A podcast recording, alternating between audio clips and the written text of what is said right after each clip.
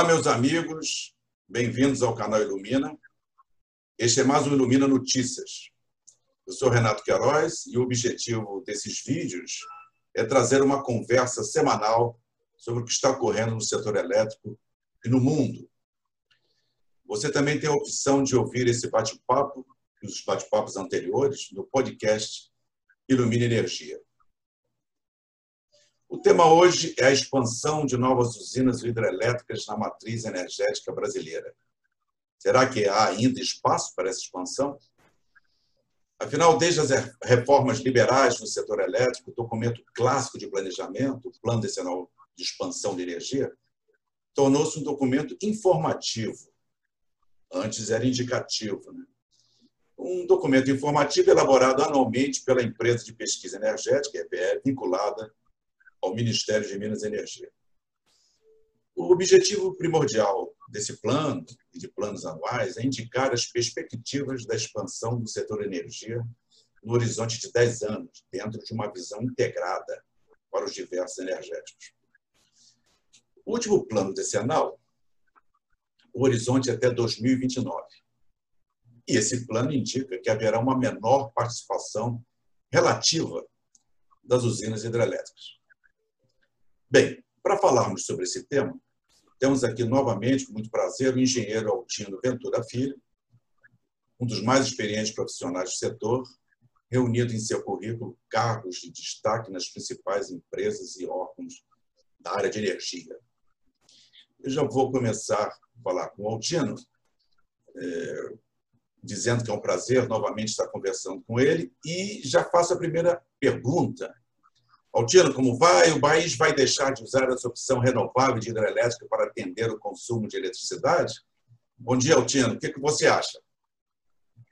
Bom dia para todos do Ilumina, os que estão nos assistindo. É sempre uma alegria estar aqui presente para falar sobre temas importantes setor de elétrica.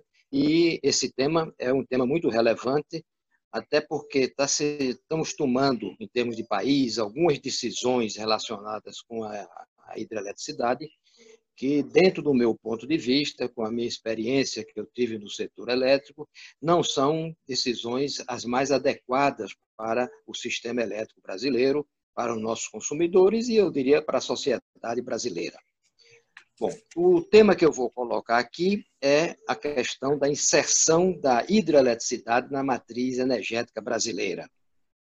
É claro que vou me referir à construção de novas usinas dentro do programa de expansão brasileiro, seja no horizonte do plano decenal até 2029, 2030, a próxima década, seja dentro de uma perspectiva de mais longo prazo, que é o nosso plano estratégico que o setor elétrico brasileiro, energético brasileiro, desenvolve já durante muitas, uma grande experiência, que é o, o estudo de longo prazo, o estudo estratégico que hoje contempla, atualmente contempla o horizonte de 2050.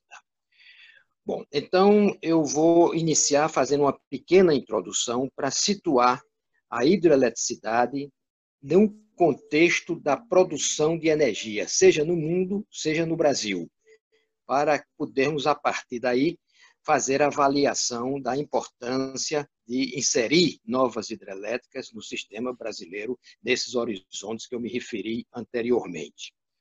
O primeiro comentário é que o mundo utiliza para produzir energia elétrica e atender às suas demandas, majoritariamente, prioritariamente, os combustíveis fósseis, que são o carvão, o petróleo, o carvão, gás e o petróleo, em terceiro lugar.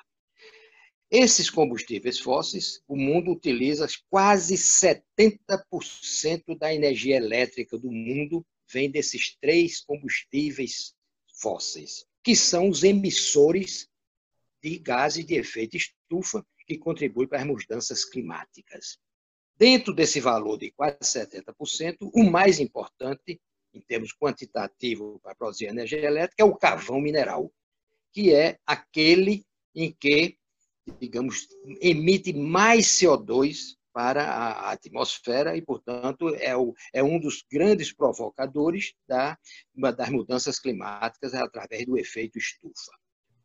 Bom, os, os 30% restantes do mundo é, tem o papel da nuclear, que é uma fonte não renovável, mas que não emite, ou emite muito pouco gás de efeito estufa. Tem a hidrelétrica no mundo, que tem uma participação pequena, 16% apenas, e mais algumas fontes renováveis que complementam a matriz energética mundial. A situação brasileira é muito diferente. Nós temos uma participação hidrelétrica que atualmente, dependendo da geração térmica do nosso sistema, oscila em torno, digamos, uma ordem de grandeza de uns 60%. E já tivemos anteriormente, alguns, muitos, muitos anos atrás, a produção hidrelétrica de quase 90% das necessidades para gerar energia elétrica no Brasil. E essa redução da participação hidrelétrica é correta, é adequada, porque é a forma que o Brasil encontrou de diversificar a matriz. Não convém nós desenvolvermos só hidrelétrica, nós temos que desenvolver hidrelétricas e outras fontes complementando, principalmente aquelas fontes renováveis. Bom, pode parecer estranho, bom, no caso de combustíveis fósseis no Brasil, apenas para fazer uma comparação internacional, para produzir energia elétrica, o Brasil utiliza pouco menos de 20%. Esse número varia em função do ano que se gera mais ou menos, dependendo da hidrologia dos nossos rios. Mas veja, esse número de 20%, eles comparar com os 70% do mundo. Então, a nossa situação é uma situação muito favorável, porque tem uma fonte, uma fonte de produção, várias fontes que são renováveis e contribui para a falta de emissão de, de, de CO2, ou, ou, menos emissão de CO2, com impacto nas mudanças climáticas do planeta.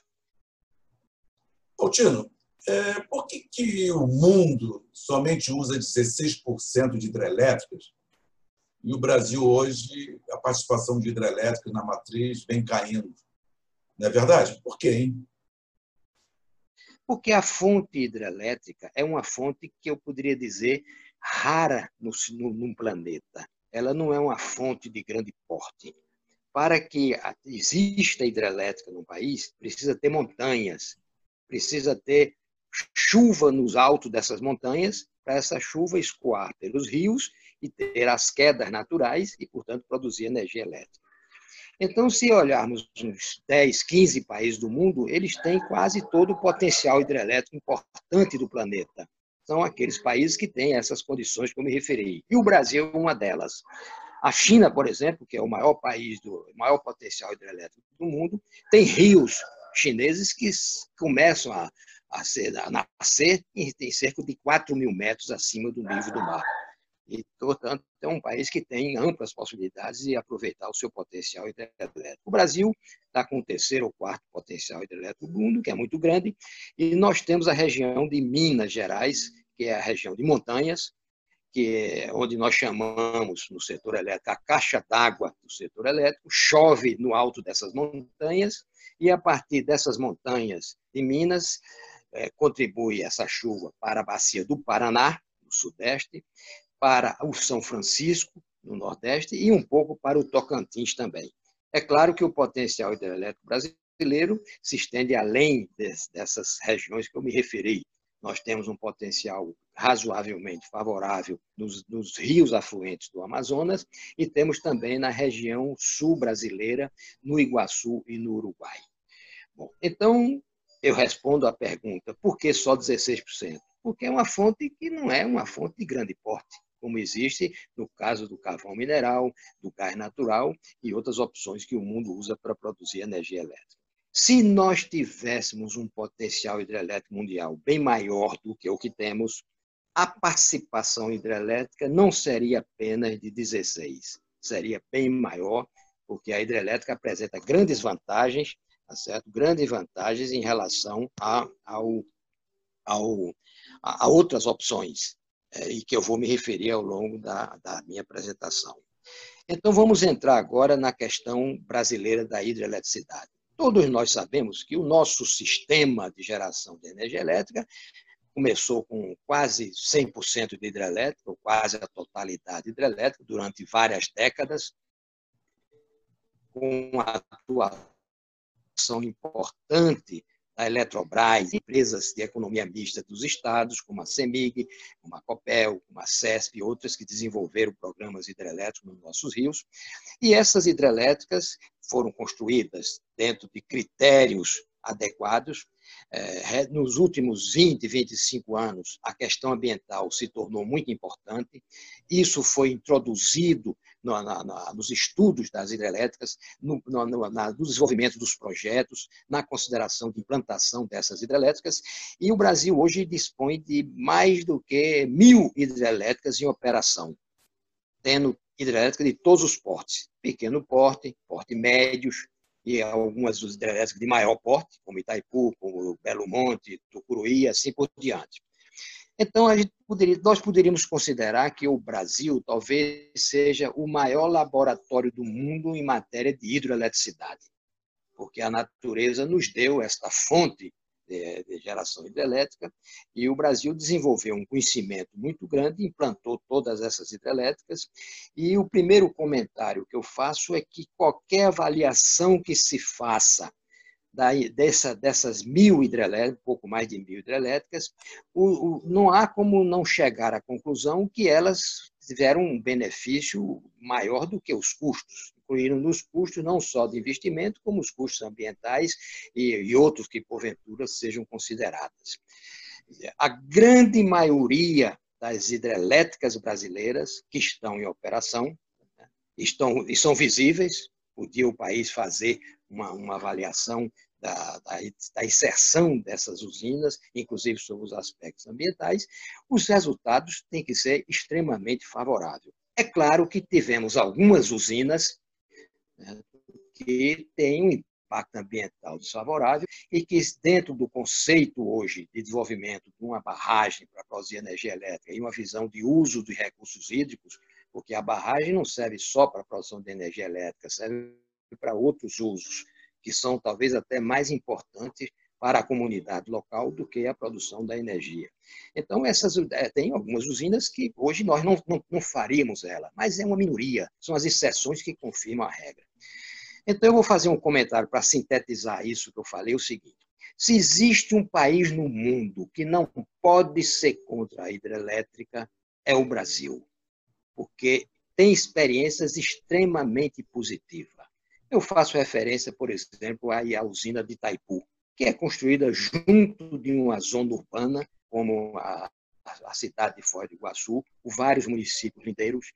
É uma usina a fio d'água, o nível do reservatório não flutua com o tempo, portanto, a comunidade local tem usos muito mais favoráveis do que a energia elétrica que ela produz. Por exemplo, em Itaipu, você tem praias, você tem você tem a eh, produção de peixe com cooperativas, você tem lazer, você tem ah, ah, uma água limpa no reservatório. Quer dizer, então, as cidades que ficam na margem do lago usam o lago para produzir água, para o abastecimento humano, de animais, etc. Então, essas usinas têm uma vantagem excepcional. Quando eu vi a reação contra Belo Monte, que existe até hoje, quer dizer, que é junto de Altamira, também uma zona urbana, eu fico sem entender como é essa experiência lá junto de Altamira. Existem correntes contrárias. A história de Altamira vai ser muito semelhante à de, de, de Foz do Iguaçu, antes e depois de Belo Monte. Antes e depois de, de, de Itaipu, e vai ter lá também antes e depois de Belo Monte. E os impactos na construção de Belo Monte? Grupos indígenas e ambientais criticaram muito, não é verdade? É claro que durante a construção vários impactos existem pela mobilização de trabalhadores e tudo, mas isso é uma fase que passa e depois a região passa a usufruir daquele benefício extraordinário de, um recurso hídrico, que é um lago com, com nível constante que é o que existe na natureza. Então, feitas essas considerações, vamos à questão agora da, da hidrelétrica no Brasil por que, é que eu iniciei a minha afirmação dizendo que o Brasil devia continuar desenvolvendo as suas hidrelétricas no plano de expansão. Quando eu falo plano de expansão, eu estou olhando o horizonte da próxima década, certo?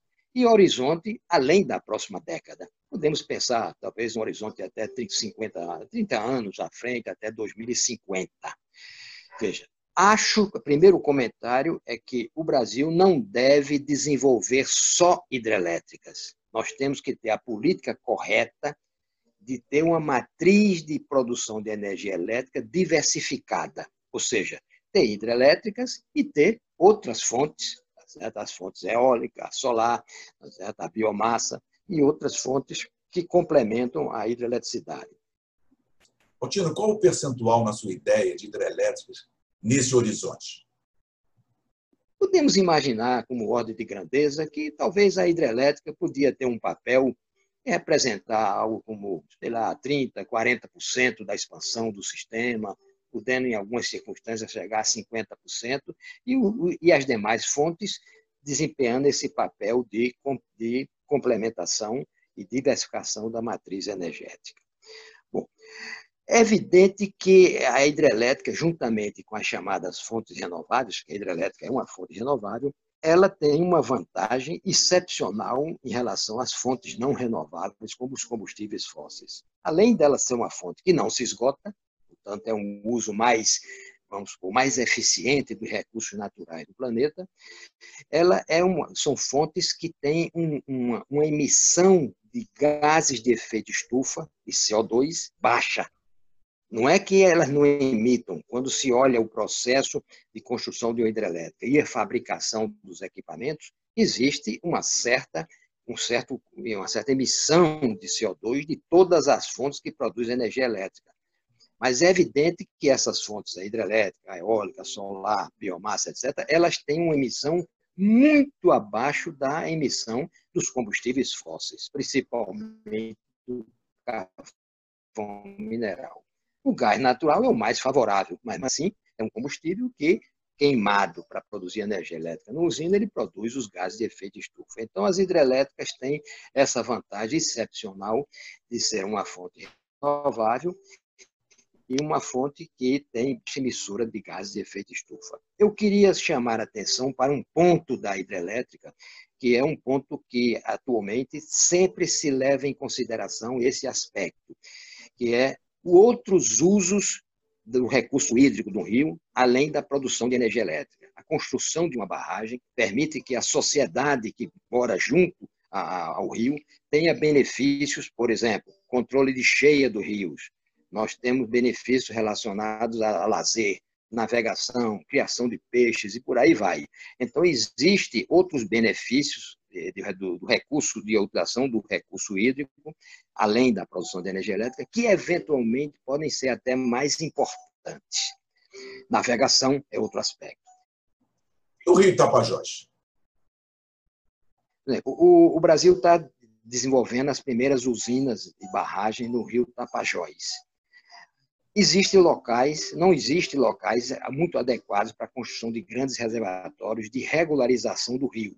Mas algumas, alguns locais existem e podíamos fazer um esforço criativo no projeto de engenharia e aumentar a acumulação de água, digamos, nos Tapajóis. O Brasil não está fazendo isso. Está construindo usinas de menor porte e sem se preocupar de otimizar o aproveitamento do recurso hídrico. O que é que isso significa? Significa que esse rio, Tapajós, ele vai produzir menos energia elétrica do que poderia e, principalmente, outros usos da água do rio, que poderiam ser benéficos para a sociedade, deixarão de ser usufruídos na sua intensidade máxima. Eu faço referência, por exemplo, ao controle de cheia. Quando a população brasileira começar a viver em cidades nas margens dos Tapajóis, vai ter de conviver com cheia todos os anos, porque nós não estamos fazendo barragens para controle de cheia. O rio Tapajós é um, é um rio do Brasil, talvez aquele que tem a maior necessidade de navegação. Já existe uma produção de grãos a montante que escoa por nossos portos através de caminhões queimando óleo diesel que poderiam ser transportados através da navegação no Tapajós. E esta navegação ela fica muito prejudicada sem a existência de barragens.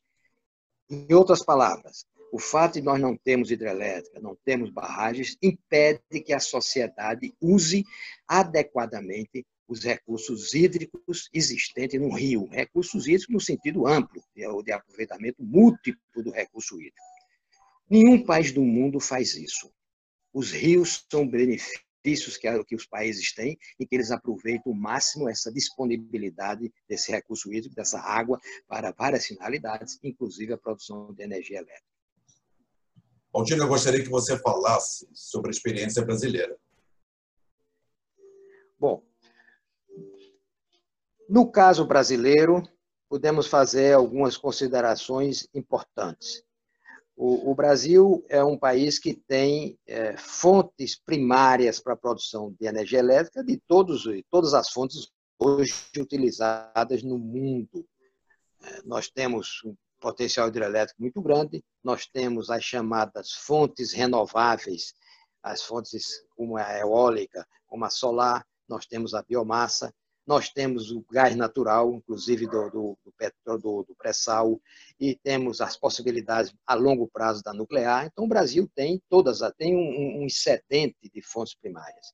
A sabedoria brasileira, na parte de produção de energia elétrica, tem que encontrar um caminho em que a matriz de energia, produção de energia elétrica no Brasil seja diversificada, o conjunto, de tal maneira que a gente tenha o menor, melhor benefício para a sociedade brasileira.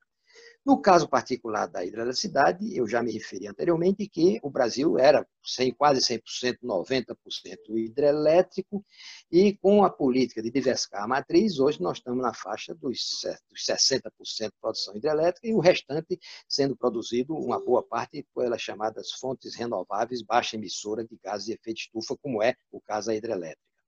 Bom, daqui para frente, quando eu falo daqui para frente, no horizonte, digamos, dos próximos 10 anos, na próxima década do plano decenal, ou horizontes mais longe no tempo, por exemplo, de 2030 a 2050, os próximos 30 anos, o Brasil tem amplas possibilidades de desenvolver recursos hidrelétricos.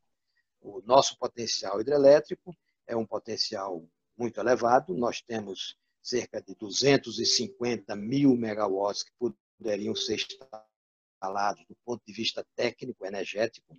Desses 250 mil, nem todas essas hidrelétricas são adequadas para serem desenvolvidas. Algumas delas têm custos de engenharia que são elevados. Em outros casos, essas usinas se localizam em terras indígenas, em parques nacionais, que o Brasil prioritariamente quer preservar. Então, nós teríamos que fazer uma seleção de quanto desse potencial de 250 mil nós poderíamos aproveitar. Então, esse recurso é, é não é um número preciso, mas nós podíamos avaliar que alguma coisa como 150, 180 mil megawatts seriam ambientalmente viáveis e com custos de engenharia competitivos para produzir energia elétrica de uma forma adequada. É, então, hoje o Brasil tem atualmente, nós temos cerca de 90 mil, se aproximando de 100 mil megawatts instalados hidrelétricos, portanto, o país teria aí uns, uns 60, 70 mil megawatts hidrelétricos que poderiam ser desenvolvidos sem ter restrições maiores ao seu desenvolvimento, desde que o projeto fosse feito de forma a, a considerar não só os aspectos de engenharia, como os aspectos de inserção do empreendimento dentro da comunidade local, proporcionando benefícios adicionais do que a energia elétrica produzida, como me referi anteriormente, dentro de uma visão de uso múltiplo do recurso hídrico do rio. Bom, então, para que esse potencial seja considerado, essas usinas seja construída, a primeira fase é desenvolver os estudos dessas usinas que constam de duas etapas. A primeira etapa, o estudo da divisão de queda. Quantas usinas hidrelétricas podem ser implantadas dentro de um rio, que são chamados estudos de inventário. E a fase seguinte é escolhido um determinado local fazer o estudo de viabilidade daquela usina. Quem fazia esses estudos há cerca de 20 anos atrás era a Eletrobras, que fazia um, um, um trabalho silencioso, não só desenvolvendo através das suas empresas esses estudos da, das nossas usinas, como também financiando e, e co-participando com as empresas estaduais que tinham hidroeletricidade, como a CEMIG, a COPEL, de estudos localizados nesses estados que, de alguma maneira, priorizavam a hidroeletricidade. Bom, é, é, é, importante destacar que esse recurso hidrelétrico, pela nossa Constituição, pertence à União. Portanto, é um recurso da União. E, portanto, quem tem que tomar a iniciativa de desenvolver esses estudos é a União. E a Eletrobras fazia isso naquela ocasião. Na nossa Constituição, na nossa Constituição diz que o recurso hidrelétrico é da União, que deve explorar diretamente ou então através de concessão a investidores, que podem ser qualquer tipo de investidor, inclusive investidor privado, através de um processo de licitação, que é o que vem ocorrendo no Brasil desde a Constituição 1988.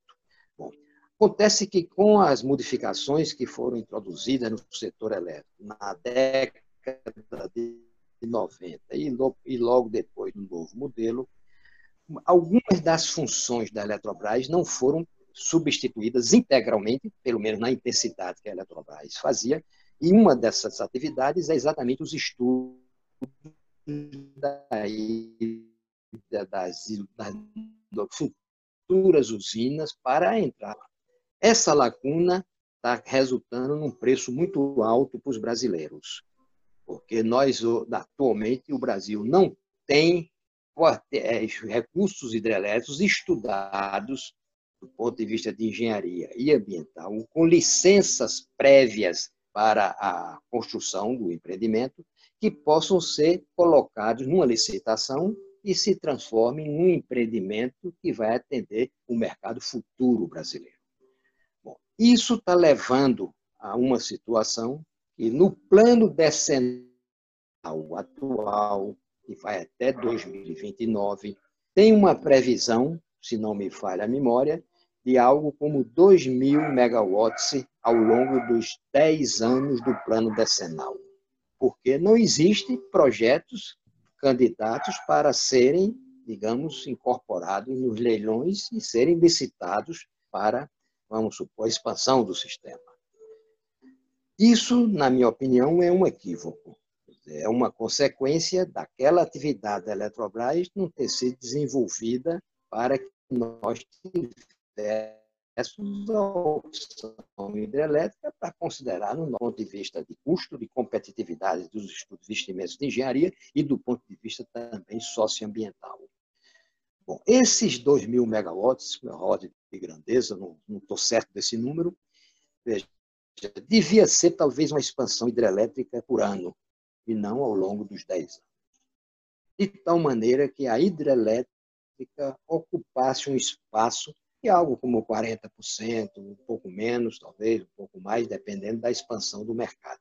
E a diferença para atender a demanda prevista seria coberta por outras fontes que o Brasil dispõe, que são fontes também vantajosas, e que estaria dentro da política de diversificação da matriz de energia elétrica.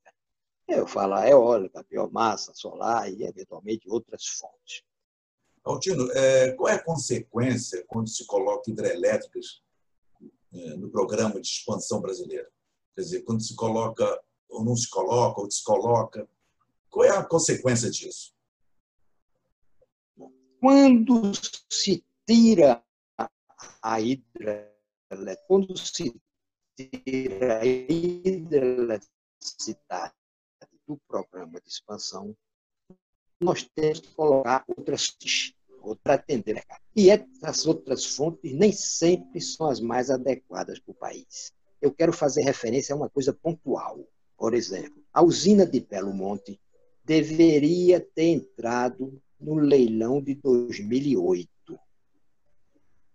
O leilão de 2008, para atender os mercados previstos de 2013 em diante, nós devíamos, a previsão era que a usina de Belo Monte entrasse, que era uma oferta hidrelétrica significativa. Ocorre que a usina de Belo Monte, por razões diversas, o estudo ambiental não se concluiu a tempo, não estou acusando ninguém disso aqui, o Brasil não foi capaz de desenvolver o estudo no tempo que a sociedade brasileira precisava daquela hidrelétrica e ela não foi licitada em 2008. E não tinha projeto hidrelétrico para licitar, pelas razões que eu me referi anteriormente. Belo Monte foi licitada em 2010 para atender o mercado de 2015 em diante. Como não tinha projetos hidrelétricos e como precisava se atender o mercado de 2013, cinco anos depois, mercado das distribuidoras, então, e que não, vi, não tinha gás, não tinha outras opções para atender o mercado naquela época, não existia a opção é, eólica e solar na intensidade que nós temos agora, o Brasil teve que adotar geração que o mercado de 2013 em diante. Então, o Brasil programou uma, uma opção térmica de óleo combustível e óleo diesel pela inexistência de projetos hidrelétricos. Então, estou dando um exemplo de algo que aconteceu de não ter hidrelétrica e a gente substituir por uma fonte que não é uma fonte adequada para atendimento da necessidade de energia elétrica do Brasil. Então, o Brasil, como resultado deste evento, assinou contratos de produção de energia térmica de 2000 contratos de 2013 a 2028, 15 anos, queimando derivado de petróleo para produzir energia elétrica, inclusive geração diesel. Então, esse é um exemplo típico do preço que a sociedade brasileira teve que pagar pelo fato de não ter hidrelétricas que podia compor uma parte importante da expansão.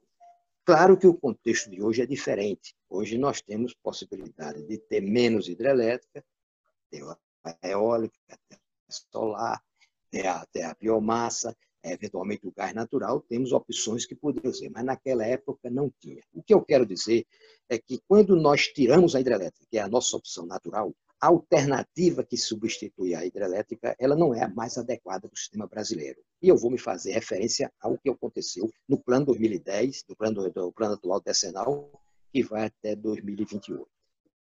Para fazer essa referência, eu queria fazer, fazer uma afirmação aqui, que não vou comprovar essa afirmação, mas faz, entra como uma reflexão para os que estão me ouvindo, é o seguinte. O modelo de desenvolvimento da nossa economia, do nosso sistema, não é um modelo que tenha grande consumo de energia elétrica. Não é um país que tem consumos intensos de energia elétrica, porque o nosso modelo econômico está muito baseado na expansão do setor primário, a produção de alimentos, de minérios, carne e assim, assim por diante, para atender o mercado interno brasileiro e exportação. Essa atividade, o Brasil tem uma grande, tem uma excelência de desempenho no setor primário. Essa atividade não consome muita energia elétrica. A nossa industrialização, por, grande, por razões que eu não quero entrar aqui no mérito, ela está sofrendo um processo de, de redução. Os eletrointensivos, até pelo custo da energia elétrica, praticamente foram desativados no Brasil. A parte de serviços também tem sofrido alguns impactos negativos eu me refiro particularmente aos estudos, por exemplo, na área do setor elétrico, de transmissão, de, de, de fontes de geração, em que muitos desses estudos estão sendo transferidos para o exterior e não sendo internalizados no Brasil. Bom, em suma, o que eu quero dizer é que o mercado de energia elétrica, o consumo de energia elétrica, como resultado da expansão da economia, certo? vai crescer em taxas muito menores. Altino, é, eu queria voltar ao seu ponto em que você ressalta que no plano decenal até 2029 não tem hidrelétricos. Você pode voltar esse ponto para nós? No plano decenal até 2029, que não tem hidrelétrica, e tem outras fontes, como eólica, solar, etc, etc. Veja, está sendo previsto um programa de geração térmica a gás natural de uma intensidade maior do que o que o país precisa naquele raciocínio de que a demanda vai crescer de acordo com o que a, a nossa economia vai solicitar. Veja, este programa de geração térmica a gás que está sendo feito, porque não tem hidrelétrica, é um programa que não é adequado para o Brasil. Por quê? É um programa térmico, tá certo? Em que as, o, o equipamento da usina ele é importado. O Brasil não fabrica isso. Então, nós vamos importar o equipamento. O combustível, que é o gás, vai ser GNL, pelo menos no início, enquanto não tiver o gás do pré-sal. que se, se desconhece esse montante de gás, e talvez ele tenha uso mais nobre, como injetar para produzir mais petróleo, ou utilizar esse gás na nossa indústria. Tem muitas atividades do gás, que é muito mais nobre do que gerar energia elétrica, mas poderia gerar um pouco de energia elétrica. Esse gás importado, veja, introduz-se um risco, um risco cambial. Quer dizer, o Brasil passa a ser um importador de energia. Nós não temos essa vocação. A nossa vocação é ser um exportador de energia. Então, o Brasil partir a importar gás, esse gás existe um risco associado a ele de, de evolução do preço. Hoje o gás está com preços baixos, mas no futuro nós não sabemos. E se tiver essa importação segurada, vai ficar vinculada a um preço em dólar com risco cambial que vai ser introduzido para os consumidores brasileiros. Então esse programa é um programa que é não é tão adequado como seria o programa hidrelétrico. Bom, eu tô, fiz essa, todas essas considerações para dizer que responder à pergunta inicial que foi feita no sentido se há espaço para a hidroeletricidade no Brasil. Então, Altino, é... eu posso dizer alguma coisa adicional sobre esse aspecto da pergunta, mas eu acho que já mostrei alguns argumentos e responde de que existe espaço e é adequado de levar à frente um programa hidrelétrico. Altino, é, muito obrigado pela sua participação e foi muito bom a gente conversar sobre essa questão de hidrelétricas e eu deixo também se você quiser falar mais alguma coisa. Muito obrigado, Altino. O Brasil tem uma vocação para eólica e solar muito grande. E a eólica e a solar, operando com as hidrelétricas, é uma operação mais vantajosa que existe para as duas para as fontes, eólica e solar com a hidrelétrica. Porque a hidrelétrica ela tem condições de diminuir, amenizar o fato da eólica solar ser intermitente, que não existe nos sistemas de base térmica, como a Alemanha, por exemplo. Então, os países que têm geração térmica, não tem uma predominância hidrelétrica como nós temos, tem dificuldade de acoplar a eólica e a solar. Nós, ao contrário, nós temos condições muito favoráveis. Essa é uma vantagem da hidroeletricidade. Quer dizer, se nós continuamos o programa hidrelétrico, as máquinas hidráulicas elas têm uma flexibilidade de operação, garantindo melhor estabilidade do sistema elétrico e atuando de uma maneira proativa no que diz respeito à intermitência das eólicas e das solares. Isso é uma vantagem. Eu, para resumir, eu diria o seguinte: eu acho que nenhum país do mundo faria o que nós estamos fazendo. Quer dizer, temos recursos hidrelétricos extremamente vantajosos. Eu digo isso porque conheço, sei qual é a vantagem de uma hidrelétrica a fio d'água junto à zona urbana. Eu trabalhei, fui diretor do Itaipu durante cinco anos, morei na usina, convivi com a comunidade local lá e posso dizer com toda segurança em um empreendimento a fio d'água, como é que nós estamos construindo, é um benefício enorme para a sociedade, inclusive local da usina. E, como eu estava me referindo, nenhum país do mundo abriria mão desse recurso de 60 mil megawatts que nós temos, ou um pouco mais, que pode ser desenvolvido com competitividade no custo da energia, com a inserção ambiental, socioambiental muito favorável, desde que bem projetado incorporando essa variável e fazendo a inserção do empreendimento junto à comunidade local, discutindo com a comunidade local aquele empreendimento, sendo evidenciadas as vantagens daquele empreendimento. Nenhum país faria isso de abandonar esta fonte, que é uma das fontes mais adequadas. Eu queria fazer outra referência à questão da geração do gás natural. Eu não vi ninguém fazer esse comentário. Se nós colocarmos uma térmica a combustíveis fósseis, do gás natural, ou melhor deles, se tivermos que escolher, é bom fazer do gás natural. Essa térmica vai operar, digamos, de 2025, sei lá, 2025 até 2050.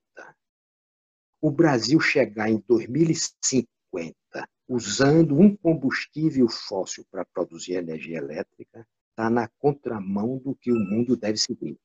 Nós temos que ter, veja bem, ter compromissos com a questão da emissão de CO2 e as mudanças climáticas. Eu não acredito que em 2050 o mundo esteja usando combustíveis fósseis para produzir energia elétrica.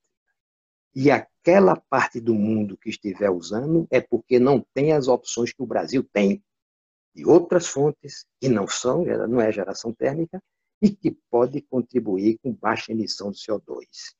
E dentro dessas fontes, eu estou me referindo à hidroeletricidade. E a hidroeletricidade vista não só como produção de energia elétrica, mas como um aproveitamento do recurso hídrico. Exato. A humanidade, durante toda a sua história, morou e viveu junto dos rios e dos lagos. Quando Exato. se faz uma barragem bem projetada, respeitando os aspectos ambientais, então se dá a oportunidade da comunidade que vive naquelas proximidades de ter uma fonte de água que pode utilizar para diversas finalidades. Então nós não podemos deixar de desconhecer esse uso adicional das barragens, não é só produção de energia elétrica. O Brasil não pode fazer isto. Nós fomos agraciados com recursos hídricos, recursos de nossos rios hidráulicos, extremamente vantajoso. O Brasil tem 20% da água potável do mundo. Nós temos que fazer um bom uso desse recurso energético, desse recurso natural, para benefício da nossa sociedade, onde a produção de energia elétrica talvez não seja nem a principal. Tá certo, então, Eu acho importante o que você falou. É, eu queria agradecer a sua participação aqui. Muito obrigado. É, esse, tem dois, eu acho que esses assuntos nós podemos desdobrar em uma discussão muito ampla. É, a questão até da industrialização, eu só fico a pergunta, mas nós não vamos nos industrializar mais? Eu sei que o consumo de energia elétrica, é, é, o peso vai ser na indústria, mas será que vamos virar um país só exportador agrário? Né? Fica essa questão para uma próxima discussão, talvez com economistas presentes. É, sobre a questão da água, eu acho importantíssimo, nós fomos agraciados com isso, e essa, a hidroelétrica tem outros usos, os usos sociais ali no entorno, aí também cabe uma pergunta para uma próxima para uma próxima discussão. Então, nós vamos privatizar a nossa água, vamos privatizar a Eletrobras, por exemplo, e vamos deixar, então, esse recurso na mão de interesses privados, legítimos interesses privados. São questões que ficam aí para as pessoas meditarem. Eu vou eh, agradecer, estou encerrando aqui a nossa gravação, agradeço a todos que estão nos ouvindo, agradeço especialmente a você, agradeço ao professor Ronaldo Bicalho, que por trás da nossa gravação está pilotando aí com uma dificuldade muito grande, que a rede hoje está caindo muito. Tivemos problema, a própria fala do Altino ali, a rede caiu muito, todos utilizando a rede, eu acho que todos estão sentindo nessas lives, nesses podcasts, etc. Tal, a dificuldade que se tem hoje, mas é um, é um, é um momento que nós vamos viver isso estamos precisando até de melhor rede, vamos dizer assim. Muito obrigado a todos, muito obrigado Altino, e na próxima semana teremos mais um Ilumina Notícias. Um abraço para todos. Um abraço para todos também.